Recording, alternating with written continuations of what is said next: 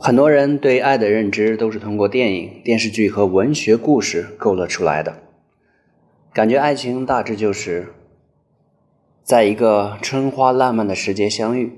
然后在黄昏的时候漫步在花园、海滩或者是湖边，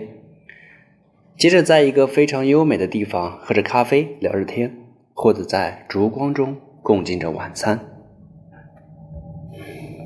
媒体和外界为我们描绘的关系一直都是如此，而我们也逐渐的信以为真，认为爱就是你一抬眼，对方就知道你在想什么，你要什么，他会特别的懂你，与你心有灵犀，心心相印。很多人都抱着这样一个梦幻，天真的以为这就是爱的全部。然而，当你走入婚姻，却发现那些幻梦中的美好取而代之的成了：他的脚很臭，也很懒，不会做饭，也不帮忙洗碗；厕所堵了也不会疏通，电灯坏了也不会修。他居然那么在乎他妈、他的亲戚、他的朋友，似乎远远的超过了对你的在乎。矛盾就是这样，开始一个接着一个的产生。于是，我们就开始对爱产生了怀疑，认为这段爱已经过去。殊不知，其实，在情感的世界里，爱是生命，关系也有四季，如生命的长河一般，周而复始。科学研究指出，当我们处在青春萌动、彼此相互吸引的这个阶段，我们的身体里就会分泌出荷尔蒙，使我们觉得特别愿意靠近对方。而那个时候，我们就像是吃了迷幻药一样，看什么东西都觉得是五彩斑斓的，好似天特别蓝，树也特别绿，人也特别好，特别帅，特别的美。这个阶段大约会持续半年，最多不会超过一年。一年之后，爱情开始进入到下一个阶段，相爱的两个人其实是两个独立的个体。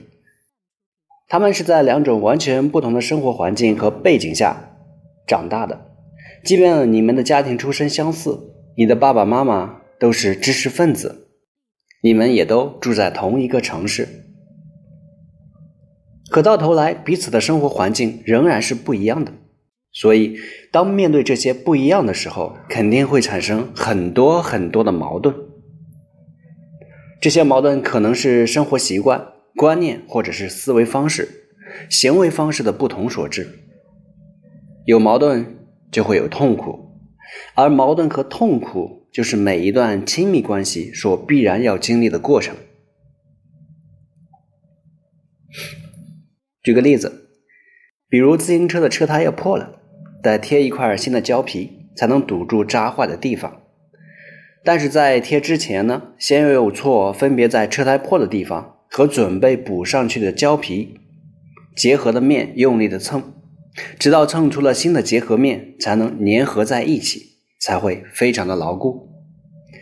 其实亲密关系也是如此，等我们把彼此身上不合适的那部分蹭完以后，才能够真的合在一起了，才能够真的心有灵犀。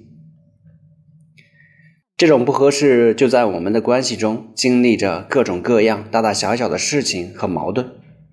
每一天都在打磨着彼此旧的思维模式、行为模式，使彼此越来越接近。所以，心有灵犀不是一见钟情的结果，